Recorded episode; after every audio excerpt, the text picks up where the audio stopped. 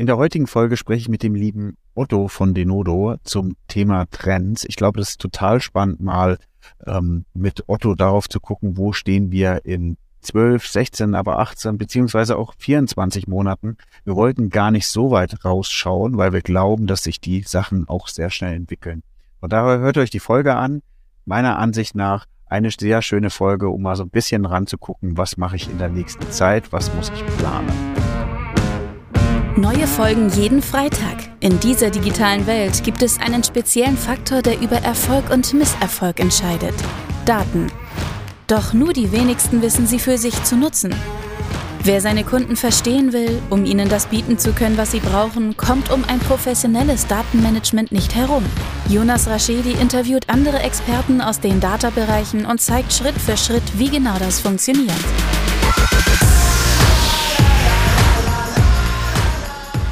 Herzlich willkommen zu My Data is Better Than Yours, der Data Podcast. Schön, dass ihr eingestalten habt.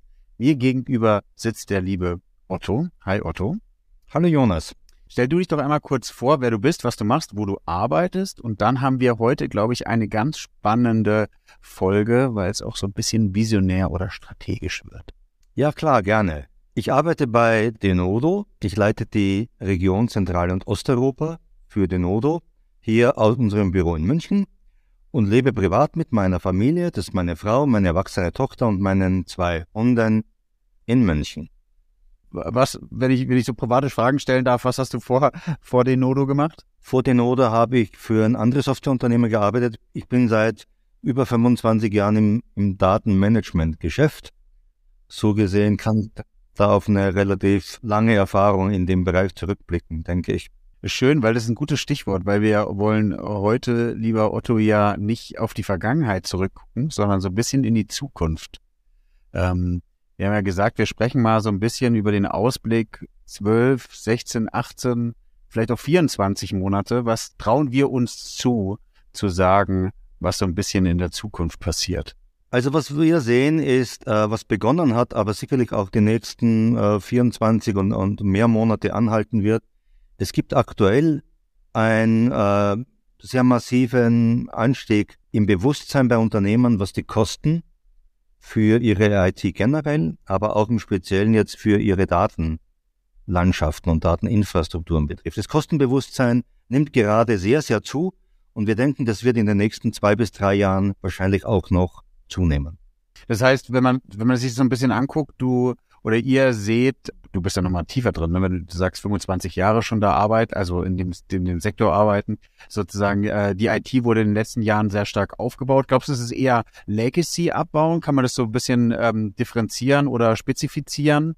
Ähm, oder geht's wirklich sozusagen zu gucken, On-Premise-Installations sozusagen in die Cloud zu heben und dann flexibler mit den Kosten zu sein? Beides. Legacy auf der einen Seite, da gibt es noch immer sehr viel relativ alte Infrastruktur bei, bei Kunden, aber auch natürlich ja. die Transformation von Premise in die Cloud. Äh, Kosten sparen klingt ja erstmal immer sehr langweilig. Also ich fand das immer sehr langweilig in der Vergangenheit. ja, ich bin, bin, bin ja. ganz, ganz ehrlich. Da fehlt irgendwie so erstmal das Innovative. Kostensparen ist irgendwie so ja. eine spezielle Disziplin. Aber ich habe mich damit auch jetzt auch mehr anfreunden können letztendlich. Es hilft es ja auch dabei, dann äh, freizusetzen, Mittel freizusetzen und Ressourcen freizusetzen für innovative Konzepte. Von dem her ist es also schon eine sehr vernünftige Sache, Kosten für Dinge zu sparen, um es dann äh, in innovative Projekte, die dann wirklich auch Mehrwert bringen, einzusetzen. Finde ich ein guter Punkt, weil was ich gerade sehe, wenn, wenn, wenn, wenn ich mir Projekte anschaue oder aus der Vergangenheit, wo ich bei Unternehmen war und sozusagen die Data-Sachen geleitet habe, dass oftmals so der Punkt war, okay, aber welcher Mehrwert, wie viel Umsatz und top, welche Innovation treibe ich mit dem Thema Data, mit dem Data Stack, den wir jetzt implementieren wollen. Und oftmals war aber das simple Beispiel zu sagen, hey, pass auf, ihr habt gerade die Situation, du hast irgendwie 10, 15 FTEs, also Vollzeitkräfte im Unternehmen, die manuelles Reporting machen wenn du das umbaust, weißt du, wie viele Personen du freisetzen würdest, die plötzlich andere Sachen machen könnten, okay. anstatt sich damit zu beschäftigen. Und so geht's ja auch ein bisschen, so würde ich es jetzt verstehen, auch der Trend dazu hinzugucken, okay, welche Tools können wir wirklich ablösen, vielleicht durch neuere Technologien einsetzen, wo weniger Exakt. investiert werden muss, um das gleiche Ergebnis zu bekommen.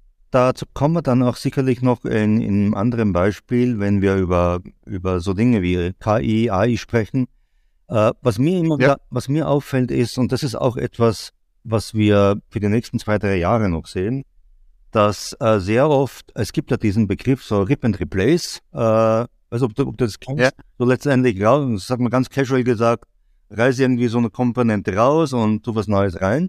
Ja. Und da gibt es ja zwei, ja. zwei verschiedene Motivationen dafür. Das eine ist, dass man das äh, Technologie äh, getrieben macht. Zum Beispiel, äh, ich kenne viele Unternehmen, die haben, als dieser Hype Data Lake aufkam, haben die, haben die dann unbedingt ein Data Lake äh, eingeführt oder installiert erstmal. Warum? Sehr oft haben die CIOs sich getroffen. Es gibt ja äh, jährlich Konferenzen, wo die, die CIOs von großen Unternehmen äh, sich treffen. Ja. Dann hat er einen Data Lake, dann sagt er dem anderen, habt ihr schon einen Data Lake? Es funktioniert wirklich teilweise so. Dann geht er nach Hause und sagt den Leuten, wir brauchen einen Data Lake. Ja. Dann schaffen die einen Data Lake an und dann stellt sich die Frage, was machen wir denn jetzt mit dem Data Lake? Und dann werden oft krampfhaft Use Cases ja, okay. gesucht, um dann die, äh, die, die Investition rechtfertigen. So, lange Rede, kurzer Sinn, was ich meine ist, es macht viel mehr Sinn, in der Regel das vom Business her aufzuziehen und zu sagen, wo brauchen wir denn eine neue Lösung, die besser in der Lage ist, unsere neuen Prozesse oder die Prozesse, die wir haben, besser umzusetzen, vom Business her, von der Lösungsseite her aufzuwollen, als jetzt äh, mit, dem mit der Technologie im Fokus. Äh, finde ich ein, ein, super Punkt. Das merkt man noch so ein bisschen, was aber noch so ein bisschen befremdlich ist, ne? wenn man dann mit Anbietern spricht, die dann erstmal um die Ecke kommen und zu sagen, naja, was sind denn eure Anwendungsfälle? Genau. Vielleicht passt unsere Technologie gar nicht. Und ähm, viele Unternehmen dann so ein bisschen zögern, oh, jetzt, jetzt muss ich mir ja wirklich Gedanken machen, warum ich das hier einführe, weil welcher Mehrwert bietet mir das dann? Und das ist ja sozusagen anstrengend genau. in Anführungsstrichen. Ne? Ähm, aber ja, ja, auch schön sozusagen so ein bisschen mal aus dem äh, nicht Nähkästchen, aber so ein bisschen zu plaudern und zu sagen, ist klar, oftmals kennt man das aus anderen Unternehmen. Äh, liest mal was in der Zeitung, der CEO oder die CEO oder wie auch immer und genau. sagt, na, das brauchen wir auf jeden Fall auch. Das wird schon sinnhaftig genau. sein, wenn die hier darüber reden. Das ja. gibt's. Und äh, dann gibt's einen Aspekt natürlich, äh, den wir auch immer wieder sehen, dass diese Veränderung, diese Innovation, ganz egal, äh, woher sie getrieben wird, sehr oft natürlich dann ein Problem schafft für die Organisation, weil sie eine Unterbrechung erzeugt. Da werden laufende, da werden laufende Systeme abgelöst. Und wir kennen das alle, denke ich, als, als Kunden, als Mitarbeiter, als Anwender. Irgendein wichtiges System, Prozesse sind nicht verfügbar, weil es wird ein neues System eingeführt, es wird ein Upgrade, eine Maintenance und so weiter. Das heißt, Innovation bringt sehr oft dann irgendwie Unterbrechung und schafft Probleme. Und das ist auch etwas, was äh, zunehmend, und das gehört in die Trendlinie eigentlich dazu, dass Unternehmen mehr und mehr sicherstellen müssen, dass sie diese Dinge, weil Innovation immer öfter passiert und an viel mehr Stellen passiert, dass diese unterbrechungsfrei durchgeführt werden kann, weil sich niemand mehr leisten kann, an vielen Stellen immer wieder Unterbrechungen in wichtigen Geschäftsprozessen zu akzeptieren. Verändert sich da, äh, du hast jetzt vorhin ja. so Rip and Replace, ich habe ehrlich gesagt das Wort auch gar nicht gekannt, ähm, spannend. Ähm, ich kenne ich kenn eher so die Bezeichnung äh, Lift and Shift. Ähm, also was ich auch so ein bisschen merke, wie, wie, wie ist deine Wahrnehmung bei dem Thema, dass immer mehr parallel gearbeitet wird, weil du genau richtig, also du sagst ja, die Unterbrechung ja. ist da, das ist ein Schmerz, das ist irgendwie Innovation geht nicht voran, dann baue ich was um, was eigentlich von vor zwei Jahren hätte da sein müssen, dann brauche ich dafür zwei Jahre, dann stehe ich plötzlich wieder zwei Jahre zurück, weil ich in der Zeit ja nichts Neues gemacht habe. Ähm, also zu sagen, man baut es parallel aus und versucht eher viel modularer in seinem ja. gesamten Tech-Stack unterwegs zu sein, dass ich das schneller mache. Also mit parallel ist auch schwierig, äh, weil letztendlich kann man sich vorstellen, das ist das erste redundant, ist teuer, bindet, bindet mehr Kräfte. Wir brauchen letztendlich neue, wir brauchen modernere, innovative Konzepte, wie wir diese, diese Veränderung auch auf der Infrastrukturebene und auf der Datenebene, da ist, da ist der Bereich, wo wir tätig sind, da helfen wir Unternehmern auf der Ebene, diese Veränderung, diese Transition schmerzfrei ja. durchzuführen. Ja, damit, damit sozusagen kein traumatisches Erlebnis bleibt, mit den Datenthemen sich zu beschäftigen.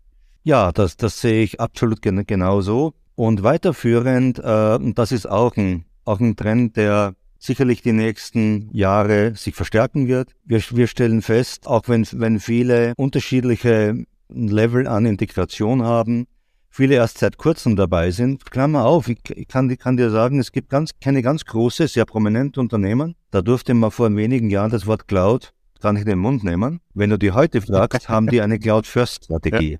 So, so, schnell ändert sich das. Aber was ich, was ich meine ist, die Realität ist wirklich so, äh, ist, ist hybrid.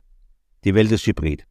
Auch wenn viele so tun, als ob äh, jetzt alles in der Cloud wäre, das ist meiner, meiner Erfahrung überhaupt nicht der Fall. Das wird auch sich äh, die nächsten Jahre nicht ändern. Ich glaube, wir werden die nächsten Jahre weiterhin eine hybride Welt haben. Und wir werden das, was wir mit Multicloud bezeichnen, in dem eben große Unternehmen verschiedenste Cloud-Anbieter nutzen werden. Die Cloud-Anbieter haben ihre Stärken und ihre, ihre Profile. Auch regional sind sie unterschiedlich vertreten, haben, haben unterschiedliche äh, Modelle und so weiter. Die Realität, die wir bei unseren Kunden erleben, ist, dass es eben verschiedenste Instanzen gibt. Und was dadurch natürlich wieder passiert ist, dass Silos erzeugt werden, die zwar in der Cloud sitzen, aber letztendlich hat der Kunde dann mehrere Datensilos in verschiedenen Cloud-Umgebungen verteilt und hat dann wiederum die Herausforderung, dass es ganz, ganz schwer bis manchmal unmöglich ist, die Daten dann unternehmensweit zu nutzen, zusammenzuführen und für, ja. für, für neue Projekte zusammenzubringen. Ja, habe ich auch schon festgestellt. Die, der Druck von M-Premise irgendwie in die Cloud zu, äh, zu gehen, äh, hat sich leider irgendwie vervielfacht und ist damit geendet, dass alle ja. äh, Unternehmen mehrfache Cloud-Systeme eingekauft haben. Genau. Ähm, und jede Fachabteilung für sich was entschieden hat. Und wie du sagst, das sind eigentlich noch schlimmere Wallet Gardens, die entstehen, weil äh, sie nicht, wie du sagst, wie du am Anfang ja wunderbar eigentlich unterschreibe ich, sagst, du gehst nicht, du suchst nicht die Technologie aus, sondern gehst auf Anwendungsfall und suchst dann die Technologie aus, sondern die, die gehen sozusagen einfach auf, auf die, die weite Suche genau. und suchen sich was. Ja. Exakt. So, das war aber ja eher vielleicht eine, eine Zustandsbeschreibung der Trend und wir reden ja über Trends. Ja. Der, nächsten, der Trend liegt dann eher darin, das hat schon mal begonnen, dass die, der Einsatz von FinOps, wie es genannt wird, jetzt zunehmend zu tragen kommt. Das heißt, Unternehmen gehen her, Art 1 stellen die fest, und das ist auch eine, für manche auch eine Überraschung, dass die Nutzung von Cloud nicht zwangsläufig äh, kostengünstig sein muss, je nachdem, äh, welches Modell man hat, wie man es nutzt. Daher gehen Unternehmen jetzt her unter der Verwendung von FinOps, was letztendlich eine Summe von verschiedenen Methoden und Praktiken darstellt, um die Nutzung von Cloud-Lösungen, von Cloud-Umgebungen in der Organisation zu optimieren. Das heißt, die Unternehmen haben erkannt, hm, kann auch teuer werden. Wir müssen uns genau überlegen, wie, wie setzen wir die verschiedenen Cloud-Umgebungen Was tun wir damit? Was tun wir vielleicht anders? Da gibt es Modelle, da gibt es Best Practices mittlerweile. Und damit kann man wirklich die, die Effektivität, weil darum geht es ja eben, was setze ich ein im Sinne von Mittel für die Cloud und was bringt es mir? Und da sehen wir einen ganz, ganz starken Trend. Da werden Unternehmen äh, ihre Cloud-Instanzen und die Anbieter sehr, sehr gerne nah unter die Lupe nehmen und werden mit diesen neuen Methoden alles tun, um äh, den Einsatz der, der Cloud-Mittel hier ganz optimal zu nutzen. Ja, weil auch da der Fall irgendwie ist, jetzt knallt man alle Daten in die Cloud und man nimmt der, der, die deutsche Mentalität eher haben als wollen, äh, oder wie, wie, wie ist das Sprichwort? Ähm, und äh, dadurch hast du natürlich die Situation, dass du auf der anderen Seite darauf achten musst, dass du äh, nicht zu viel haben willst oder hast und damit auch äh, die, genau. Kosten sprengen. Guter Punkt. Genau. Ja. Also da sehen wir, sehen wir ganz, ganz viele Aktivitäten und da gehen wir davon aus, dass in den nächsten Jahren auch äh, sehr, sehr viel passieren wird im Sinne von Cloud-Optimierung in Multicloud-Umgebungen, in hybriden Umgebungen. Das wird der Standard werden in zumindest in größeren Organisation. Ja. Dass auch der Bedarf wird, da beraten zu werden oder eine Strategie zu bekommen, wie man die wieder reduziert oder eben äh, kostengünstig einsetzt. Ja, ja, ja da gibt's natürlich Beratungsbedarf, da gibt's auch vieles an Best Practices, dass hier, was hier getauscht wird. Ich weiß von auch unsere Kunden, die sich organisieren als User, die diskutieren das sehr, sehr stark, weil die das natürlich auch betrifft, weil die ja auch unsere Plattform teilweise oder, oder zur Grenze in der Cloud und über die Cloud nutzen. Letztendlich hat es nahezu jedes Unternehmen, dieses Thema. So, und dann, dann gibt's eines, und das ist eigentlich fast, äh, wenn ich es jetzt werten müsste, ist das, wo in meiner Wahrnehmung, in unserer Wahrnehmung bei, bei Denodo, wir arbeiten weltweit mit über 1000 sehr großen Unternehmen, sehr intensiv zusammen. Das heißt, wir haben da schon ganz, ganz repräsentativen Überblick. Und da stellen wir fest, dass äh, die, zu, äh, die, die Einführung und Umsetzung von Konzepten wie zum Beispiel Data Mesh oder Data Fabric massiv zunimmt und weiter zunehmen wird. Das sind so Konzepte, die waren vor, vor kurzer Zeit noch äh, so mehr ein Geheimtipp. Aber mittlerweile, und es gibt ja viele Beratungsunternehmen, auch wie Gartner und, und, viele andere, die diese Konzepte promoten und, und auch äh, beraten dahingehend. Und da sehen wir ganz aktuell vieles anlaufen und wir glauben, dass die Unternehmen, mit denen wir arbeiten, sind, sind große, global tätige Unternehmen, dass die zunehmend auf diese Konzepte setzen werden. Und das aus gutem Grund. Fair, ja. Sagen die, die, dass die Organisation auch so ein bisschen dem der neuen Technologie sich anpasst. Ge genau. Wobei, wobei da natürlich, e, ehrlicherweise wird, wird da auch viel verwechselt. Es gibt ja wie immer bei diesen Dingen, gibt es ja viele Interpretationen und äh, ist auch interessant, was man oft hört, was, was Leute denken, was da dahinter steckt. Und finden finden sie immer sehr interessant. Oder dass zum Beispiel, das ist ja auch kein Geheimnis, das Konzept von Data Mesh ja an sich ja nicht so ganz neu ist. ja. Ich würde sogar behaupten, wir arbeiten mit, mit, mit Unternehmen, mit Kunden, die sowas in der Art letztendlich ist es ja eine Organisationsform. Ja. Es ist ja eine, wie man Daten organisiert in einem Unternehmen. Ja. So, und ich kenne einige, die machen das seit, seit längerer Zeit, ohne dass die jetzt Data Mesh dazu sagen. Die wissen vielleicht gar nicht, was Data Mesh ist. Aber die organisieren ihre Daten in der Form. Ja. Aber beide Konzepte sind sehr, sehr spannend, sind, äh, sind äh, ja, sehr attraktiv für Unternehmen. Und da sehen wir wirklich massiv momentan eine Zunahme an, an Mittel, an, an Einsatz, an, an Projekten, an Ressourcen, die in die Richtung hier verwendet werden. Finde ich, finde ich aber einen guten Punkt. Also manchmal braucht man, manchmal muss man das Rad nicht neu erfinden, aber auch manchmal neu anstreichen, oder? Um, um, um irgendwie so ein bisschen Push in die Richtung zu geben. Da ist, ist, glaube ich, unsere Industrie sehr gut da drin. Und jetzt hast du es halt, oder hat man es eben äh, Data Mesh oder Data Fabric genannt und äh, äh das, was, was ja äh, schon andere Kunden machen, dann einfach nochmal neu zu promoten. Ja, das stimmt. Wir brauchen diese Hypes, wir brauchen ja. diese Modelle. Die unsere Industrie, so wie du sagst, wir äh, seit jeher. Ja. Die, wir brauchen so die, immer, immer diesen Schwung, die, die Dynamik. Aber Data Mesh an sich ist ja, wir werden auch oft gefragt, oder ich bin auch auf, auf vielen Konferenzen, da wird dann diskutiert, ist das jetzt ein Hype nur, ist das nur ein Schlagwort? Nein. Es ist, es ist wirklich meiner Meinung nach eines der interessantesten Konzepte. Ich kann dir auch sagen, warum, weil es vor dem Hintergrund, und das weißt ja auch, dass die in der, in der Geschichte der letzten vielen Jahre ja dieses Pendel zwischen wie zentral und wie dezentral gehe ich mit meiner Organisation um. Und ich sage jetzt mal so, sehr auf die Daten auch nochmals ja. fokussiert. Es gab ja immer wieder diese Wellen, alles ganz zentral, alles zusammen, ein Data Warehouse, ein Data Lake und so ja. weiter und so fort. Und dann gab es wieder die Gegen Gegenbewegung. Nee, alles dezentralisiert und hin und her. Und für mich, und ich bin damit nicht alleine, ist Data Mesh eigentlich deshalb sehr interessant, weil es beide Konzepte irgendwo auch miteinander verbindet. Auf der einen Seite ja. ist es sehr dezentral, weil es diesen sogenannten Domains, was immer die dann sind, eine, eine Ländereinheit, eine Produkteinheit, ganz egal, eine Entity, äh, die Hoheit gibt, über ihre Daten äh, zu verfügen, weil die, äh, die ja am besten kennen, ihre eigenen Datenprodukte zu erzeugen. Aber was die Domains eigentlich nicht in der Regel tun und darauf eigentlich auch keine Lust haben, wie wir wissen, ist sich um all die Governance-Themen zu kümmern, um die Security zu kümmern, um die Qualität und so weiter. Und das ist eigentlich die Kombination, die ich meine. So ein Konzept gibt dann gleichzeitig einer Gesamtorganisation, einem Konzern, einer Gruppe, wie, wie du möchtest, die Möglichkeit, über die Domains hinaus dann an zentraler Stelle sich um all diese zentralen Themen wie Governance, wie Security, wie Data Privacy, wie Data Quality zu kümmern und sicherzustellen, dass diese Regeln und diese, diese Forderungen, die, die man hat, angewandt werden, unternehmensweit.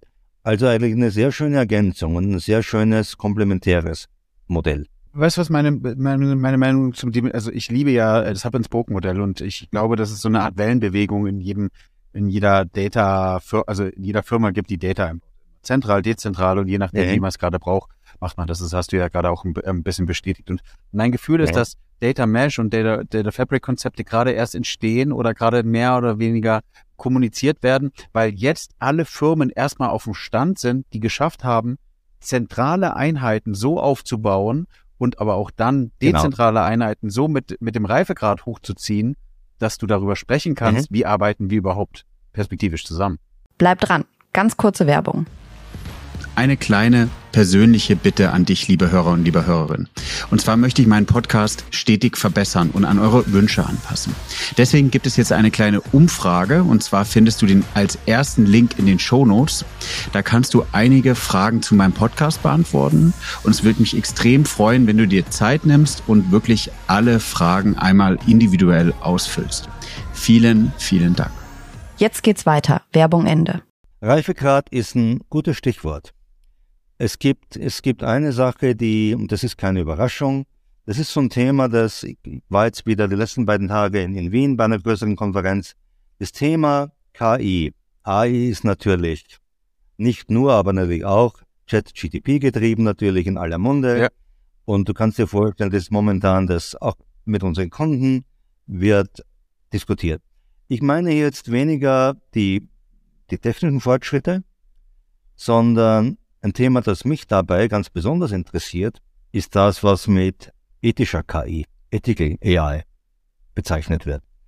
Weil ja in, in dem Kontext ja sehr oft dann eben immer die Fragestellung kommt, wie weit können wir gehen? Die Gesellschaft diskutiert es ja auch ja. Äh, auf breiter Basis, wie wir jeden Tag lesen können, auch, auch zu Recht. Und ich denke, dass das gerade für Unternehmen eine sehr, sehr große Herausforderung sein wird, auch in den nächsten Jahren, damit richtig umzugehen. Weil erstens mal das Spannende ist, und ich, ich denke, da, da werden viele zustimmen, die Möglichkeiten, die jetzt die AI bietet, sind natürlich enorm. Und, und die, die Beispiele, die wir kennen, auch als Konsumenten, als Bürger und, und Patienten und so weiter, äh, in, in der Content Moderation oder ob es jetzt im, im Bereich Klinik mit Patienten, wo ich irgendwo zugewiesen werden kann, automatischen Fachpersonal, Kreditvergabe, Anwendung und so weiter. Klasse. Aber letztendlich äh, ist es wichtig, dass das Unternehmen dann auch gewisse Grenzen einhalten.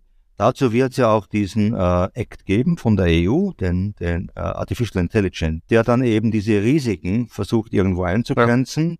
Ja. Äh, zum, zum Beispiel, wenn wir kennen alle das Beispiel aus China, wo dann äh, Social Scoring vorgenommen wird äh, von den Behörden. Das sind Dinge, die man bei uns ja verhindern will, zu Recht oder wo dann über Scanning von CVs dann Bewerberrankings stattfinden. Also gibt es ja viele andere Beispiele. Was ich meine damit, da wird, und da muss natürlich auch auf der Legislaturseite äh, viel passieren, wobei die manchmal, und das haben wir auch gelernt in der Vergangenheit, bisschen hinterherhinken. Die Technologie, die Innovation ist ja immer viel früher dran und die, der Gesetzgeber muss dann immer gucken, wie kriegt das geregelt und was machen wir dann in dem und dem Fall. Aber, und das ist eigentlich äh, gleichzeitig mein, meine Forderung oder auch äh, mein, meine Erwartung. Unternehmen müssen und werden ganz sicherlich auch sich selbst da disziplinieren. Und äh, es wird in der, in der Zukunft auch im, im Markt entsprechend äh, gewertet werden. Unternehmen werden, wenn sie sich dahingehend unethisch verhalten, wenn sie Technologien wie AI in unethischer Form anwenden, werden sie, werden sie mit ihrer Reputation und dadurch vielleicht auch längerfristig ja. mit ihrem Marktanteil Probleme bekommen. Ja, und, und wenn du dann noch ein bisschen weiter überlegst, wie die Zukunft geht und du nicht nur die Trends irgendwie im, im Data-Bereich dir anschaust, sondern allgemein hast du ja die Situation, dass Marken immer wichtiger werden. Und wenn du dann deine Marke zerstörst, dadurch, dass du irgendwie unethische Themen spielst, hast du natürlich die Situation, dass du dann auf vielen oder in vielen Stellen eine Baustelle hast. Ja. Und da wird viel passieren und da muss viel passieren und da, da rechne ich auch damit. Letztendlich geht es auch immer darum, dass, das ist ja kein neues Thema, dass Technologie ja immer zwei Seiten hat. Und äh, wir gucken erstmal immer, das ist auch meine persönliche, guckt erst immer auf die, auf die, auf die Möglichkeiten. Ja. Aber klar, man darf natürlich auch die, die Downside nicht übersehen. Man kann auch immer Technologie in der Form anwenden, dass es in manchen Fällen vielleicht nicht, nicht ideal ist. Und das wollen wir nicht. Und denke, da sind Unternehmen auch gefordert. Da bin ich aber ganz, ganz positiv, dass die Unternehmen, die ich kenne, mit denen ich arbeite, die, die wissen alle, dass sie damit vernünftig umgehen müssen und die werden das auch tun. Ja, sehr spannend. Ja, dann bleibt eine Beobachtung, die, die auch ganz massiv zu sehen ist, obwohl sie äh, eigentlich, wenn man die Disziplinen ansieht, worum es da geht, obwohl man da zwangsläufig denkt, damit beschäftigen wir uns schon lange, das ist in der Analytics. Analytics ist ja auch so. Interessant, haben wir auch ein neues Label. Ich habe ja zu einer Zeit begonnen, da ist es noch Reporting. ja, später hieß es dann irgendwann BI. Ja. Jetzt haben wir das Label Analytics. Bin gespannt, äh, was wir in fünf Jahren dazu sagen. Äh, sagt man ja jetzt auch dazu. Ja, genau. Ja, ja. Ist ja. ganz wichtig, ist eine, ist eine Ausprägung davon. Ja. Und was, was wir da auch sehen, und es ist interessant, wie, und wir stecken ja, muss man sagen, mit, mit dem, was wir tun, mit der Plattform ja zum großen Teil, ich würde fast sagen zum größeren Teil, in Analytics-Umgebungen. Das heißt, der Großteil der, der Anwendung, Anwendungen und Anwendungsbereiche sind irgendwo in der Analytics oder um die Analytics angesiedelt. Und was da interessant ist, dass Unternehmen in ganz unterschiedlichen Maturitätsphasen sind. Ja. Wir kennen ja die, diese Entwicklungsstufen von, ja, von der Diagnostik kommen. Wir gucken erstmal in die Vergangenheit, was ist passiert, über, wir gucken schon in die Zukunft, was, was denken wir, was, was wird passieren, bis hin zu prescriptive, äh, was soll ich tun? Ja. Und wir, wir kennen die, diese Technologien, die Konzepte, aber auch die, die Werkzeuge und die Anwendungsmethoden. Aber interessant ist, wenn man sich im Detail ansieht, wie viele auch große Organisationen hier noch Aufholbedarf haben. Und die haben das erkannt und, und da wird massiv und muss, muss sehr viel passieren. Und warum ich es sage, um mit dem Thema von vorhin zu verknüpfen, da kann und da wird der Einsatz von AI auch sehr, sehr hilfreich sein und der wird auch diese Innovation vorantreiben, weil wenn ich KI vernünftig einsetze, auch jetzt mit, mit Content Management, dann kann ich eines erreichen und das ist ja eines der Hauptdilemmas von vielen Organisationen, dass sie so damit beschäftigt sind, die Voraussetzungen für das Datenmanagement herzustellen, dass die Experten, die sie haben, also die sogenannten Knowledge Worker ja. äh, im Business, aber auch die Data Scientists und, und so weiter, die noch immer einen Großteil ihrer Zeit damit verbringen müssen, um sich die Voraussetzungen erstmal herauszufinden, wo sind die Daten, die ich brauche, wie komme ich an die ran und wie kann ich sie mir beschaffen. Und das kann man mit dem Einsatz von AI besser machen und damit erreichen, dass die Leute, die man hat, dann wirklich ihre Zeit damit nutzen können, eine Wertschöpfung aus den Daten zu erzielen. Sehe ich auch, also wenn, wenn, wenn du mich fragen würdest, was ich für Trends sehe in der Zukunft, das ist so ein bisschen, du sagst richtig, es gibt Risiken und Chancen und bei AI ist es, glaube ich, dass du schneller schaffst, strukturierte und unstrukturierte Daten zur Verfügung zu stellen oder jedenfalls zu analysieren und zu verstehen, wo die Zukunft hin ist und du dann die Möglichkeit hast, wie du, wie du gerade gesagt hast, eher in dieses adaptive äh, Real-Time-Decision-Thema einzusteigen, weil du schneller an die Daten kommst, die du ja jetzt gerade auch beschrieben hast, wo die Trends herkommen, dass noch aktuell noch sehr, sehr viel damit sich beschäftigt wird, wie sieht die Organisation und wie sieht die Technik aus. Exakt. Und wir haben da sehr schöne Beispiele auch, die, die wir realisieren können mit unserer Technologie. Äh, es geht ja immer auch um Fragestellungen. Unternehmer, Mitarbeiter, Entscheidungsträger haben Fragestellungen. Ja. Und wenn jetzt, wenn ich jetzt ein intelligentes System habe, das lernt mit Hilfe von, von KI, und es passiert aktuell sehr, sehr viel auch bei unseren Kunden, kann ich ja neue Fragestellungen in dem Kontext erhalten. Sagen also, wenn du immer wieder diese Fragestellung hast, dann wäre vielleicht auch mal die Fragestellung in einer anderen Konstellation interessant. Und solche Dinge sind extrem effektiv. Ja, ja. Dass AI so ein bisschen die, die Korrelation findet oder bewertet, die, die, die vorher vielleicht von von Personen gar nicht erkennbar waren. Die Frage wurde in der Form nie gestellt. Ja. Aber über AI kann sie, kann sie herausgefunden werden. Und ja. dann stellt man fest, eigentlich eine sehr interessante Frage. Ja. Und die Ergebnisse daraus können uns wiederum neue Erkenntnisse oder zusätzliche Erkenntnisse bringen. Dadurch, dass auch die, die, äh, für mich auch so ein Trend, die mehr Datenquellen. Also wenn du dir wirklich anguckst, wie viel Geräte du jetzt plötzlich selber hast, IoT, auch KI ist ja theoretisch potenziell AI, eine neue Datenquelle, die du anschließen kannst. Das ist ja unermesslich, was, was für ein Trend da plötzlich entsteht. Abs absolut. Also äh, zusammengefasst letztendlich, und das ist etwas, was uns natürlich besonders zufriedenstellt, als jemand bei der Benodo, die, die ja im Datengeschäft tätig sind, der Wert von Daten, die Bedeutung von Daten wir leben mittlerweile ja im Data Age sozusagen, aber das ist auch etwas, wo wir die nächsten, ich weiß gar nicht wie vielen Jahre, das kann ich gar nicht absehen, aber sicherlich die nächsten Jahre äh, weiterhin massive Zunahme an, auch an Bedeutung und dadurch auch an, an Möglichkeiten für Unternehmen sehen. Das heißt, die, die Wertschöpfung aus Daten und den Beitrag, den Daten für den Erfolg von Unternehmen, aber auch von Menschen beitragen können, der wird weiterhin massiv steigen. Ja, und ihr exponentiell, oder? Also sobald die Organisation steht und so, so, sobald die, die, die Architektur steht, geht es ja nochmal viel schneller im Unternehmen, dass auch der Wert im Unternehmen selbst, also nicht für unsere Gesellschaft, sondern auch für die Unternehmen selbst entsteht. Ja, aber in, in, in dem Wert für Unternehmen geschaffen wird, wird er ja auch zum Teil für die Gesellschaft geschaffen. Da sehe ich schon einen Zusammenhang, weil in den Unternehmen arbeiten Menschen, es, ja. Und äh, die haben wieder ein Geschäft. Ja, da, ja, da gibt es einen starken Zusammenhang. Also ja. Unternehmen sind ja Teil der Gesellschaft. Und ja. was Unternehmen tun, beeinflusst die Gesellschaft, im Guten oder im, im Schlechten.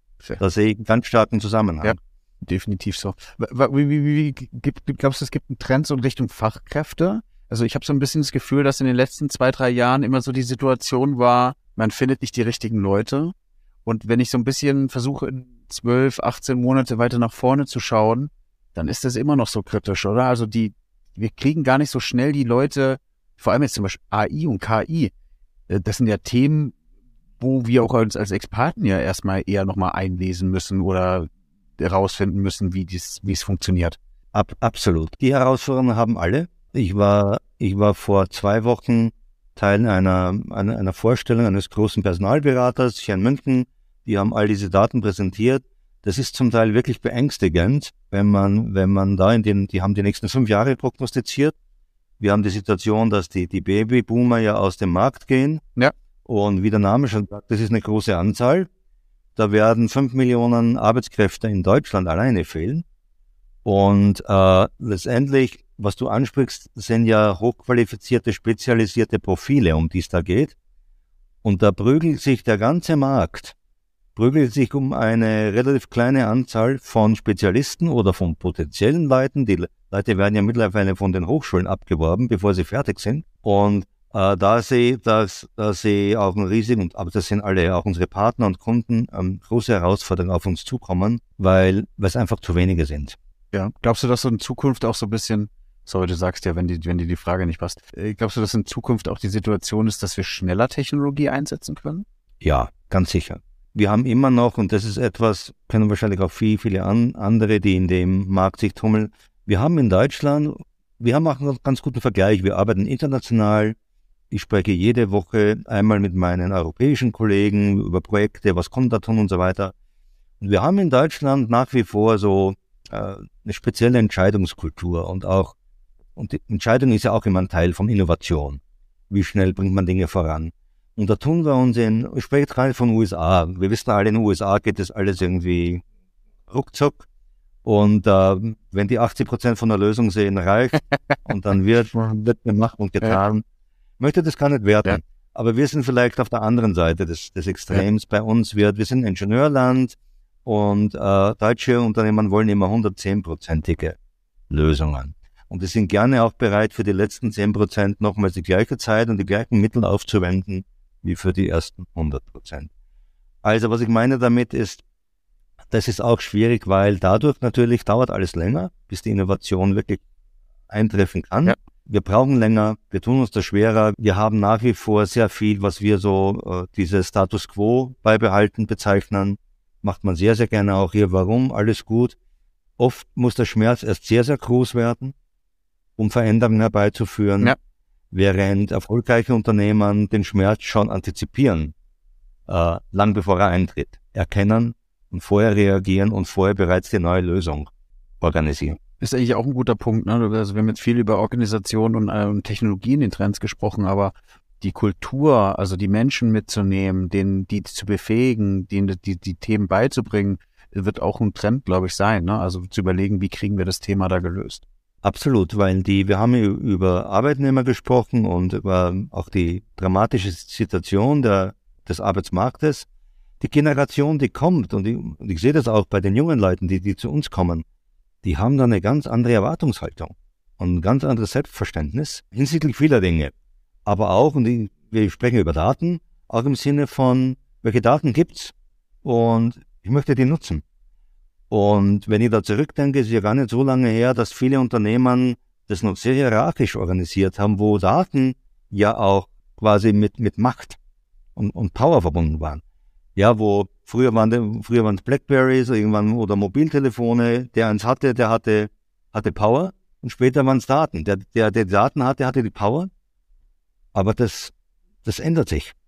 Die, ja. die neue Generation der Mitarbeiter, die wollen die Daten. Sofort über Self-Service. Die wollen niemand, die, die wollen nicht wohin gehen müssen zu einer IT oder sonst jemand ja. um Antrag zu stellen, ob sie gewisse Auswertungen der Daten bekommen. Die wollen auf die Daten Ja. zugreifen, in Und- Echtzeit, Ja. mit ihren Werkzeugen. un, un, unabhängiger und vielleicht aber auch ein bisschen ungeduldiger, würde ich jetzt sagen, ohne sozusagen Schon. äh, vielleicht, äh, vielleicht negativ meinen Genau. zu wollen. Ja. Und vom Homeoffice aus. Das stimmt, ja, ja, ja, oftmals. Otto, vielen, vielen Dank. Ich glaube, zusammenfassend haben wir ähm, spannende Trends so ein bisschen entwickelt, die vor allem in Richtung Organisation und in, in Technologie gehen. Am Ende aber auch der das i-Tüpfelchen oder das Wichtigste, was wir alle brauchen, nämlich das Thema Mensch mitzunehmen, das Thema Kultur. Ich glaube, die Chance gibt's. Äh, wir werden dein LinkedIn-Profil auch wie in jeder Folge in die Shownotes reinpacken. Das heißt, wenn sozusagen das Interesse besteht, sich da mal weiter auszutauschen oder jemand sagt, die trennt sich der bei sich auch und es möchte irgendwie, er möchte das mit dem Otto besprechen, dann gibt es die Möglichkeit, sich bei ihm zu melden. Solltet ihr den Podcast äh, toll finden oder die Folge toll finden, dann freue ich mich auch über ein Abonnement über Apple Podcast oder Spotify oder eine Bewertung. Lieber Otto, das war jetzt eine, ein langer Monolog, um einzuleiten, dass ich dir deine zwei Fragen stelle, die jeder Gast bekommt, um sozusagen dann ähm, damit auch das Ende der Folge einzuleiten, nämlich was macht Otto wenn er nicht auf Trends schaut, nämlich privat mit Daten? Und wie würdest du dein Data Game bei Denodo mit einem Filmtitel bezeichnen? Also zur ersten Frage. Ich verwende Daten natürlich in vielen Bereichen, äh, auch meines privaten Lebens, aber wo, wo ich es wirklich sehr exzessiv verwende, ist, ich bin leidenschaftlicher Rennradfahrer, laufe auch und, und zeichne seit auch jetzt über 25 Jahren meine Daten auf über eine Plattform, Ja. die auch sehr viele Möglichkeiten gibt an Analytics. Ich mache da auch selbst für mich viel an Analytics, Ja. gucke mir an, welche Strecke, in welchen Bereichen, gegen's wie und mache zum Teil meine Freunde, die mit mir ab und an mitfahren, verrückt, weil die äh, ja also das zum Teil gar nicht mehr hören können. Und ich weiß dann immer ganz genau, nee, den Abschnitt sind wir schon mal schneller gefahren. Und das habe ich immer im Blick, bereite mich auch vor und äh, habe die Daten auch immer dabei. Und das ist so etwas, wo, und ein Bereich, wo ich wirklich äh, ganz exzessiv äh, und wo mir die Daten auch helfen letztendlich, mich, mich anzuspannen und zu sehen, ah, äh, bin ich, bin ich besser dabei, geht gut. Nee, diesmal habe ich hier etwas verloren. Und mir hilft es auch, mich motiviert es, mir, mir hilft es und sind alle immer auch erstaunt, wie, wie akkurat und wie konkret dann die Daten sind, welche Vergleiche ich ziehen kann, welche Prognosen ich daraus ziehen kann. Ich sage dann oft, ne, heute wird so und so laufen, weil, weil ich gesehen habe, wenn immer das Wetter so und so ist, dann geht's mal besser oder schlechter. Und das ist so mein, meine Analytics-Anwendung. Und die macht mir Spaß und das werde ich auch weiterhin so betreiben. Ich habe so eine ähnliche Geschichte. Ich fahre mit Komoot oder Garmin natürlich, je nachdem, aber auch mit äh, Strife ist es ja, oder? Ähm, Ja. Oder Strava. Ähm, und äh, ich weiß nicht, wie es dir geht. Ich versuche mich selbst zu optimieren, aber wir haben am Ende und meiner Tour, wenn ich, wenn ich Rennrad fahre, habe ich immer so einen Berg, den ich hochfahren muss. Und bei Strava hast du ja die Segmente, auch von dir selber und auch von anderen. Ja. Und wie geht's dir? Ich beiß da manchmal sozusagen in den Sattel oder in den Lenker, weil ich denke, ich fahre da schnell hoch und dann fährst du irgendwie mit 18 km/h so, einen- so einen Berg hoch und dann guckst du dir irgendwie bei Strava an, dann fährt da einer mit Ja. über 40 äh, Ja. den Berg hoch und dann denke ich immer, das kann ja nicht wahr sein. War manchmal ein bisschen Ich demotivierend. kenn, ich, ja, ich das, aber bei mir ist es so, dass ich habe gelernt, musste lernen, das zu absorbieren, weil sonst, sonst hätte, ich, hätte ich schon aufgehört. Ja. Also ich habe gelernt, das auszublenden und orientiere mich erstmal immer an, an meiner eigenen Performance und Leistung und im Wesentlichen aber dann an den Leuten, mit denen ich fahre. Und das sind alle meist so im, im gleichen Spektrum. Aber ich weiß genau, was du meinst. Wenn man dann so Daten sieht von manchen Cracks, dann fragt man sich echt, macht das überhaupt noch Sinn, dass ich hier weitermache? ja, ja, ja. Aber das habe ich, habe ich wirklich gelernt auszublenden, sonst, sonst wäre ich äh, schon verrückt geworden. Dann zur zweiten Frage. Ja, wenn, wenn ich das in einen Film umsetzen müsste, was wir hier tun und erleben, dann da fällt mir eigentlich nur dazu ein, The Data Age. Das ist das, so wie ich es seit, seit geraumer Zeit empfinde und so wie ich auch glaube, dass der Raum, in dem wir uns alle bewegen, bleiben wird, als Anbieter, als, als Marktteilnehmer, aber auch als, als Bürger, als Kunden. Data bewegt uns in verschiedener Form, berührt uns, äh, bringt uns voran, ärgert uns, wenn es nicht funktioniert. So gesehen, glaube ich, wird dieser Film Data Age noch die nächsten Jahre ablaufen. Vielen, vielen Dank, lieber Otto. Vielen Dank, Jonas, hat mich sehr gefreut.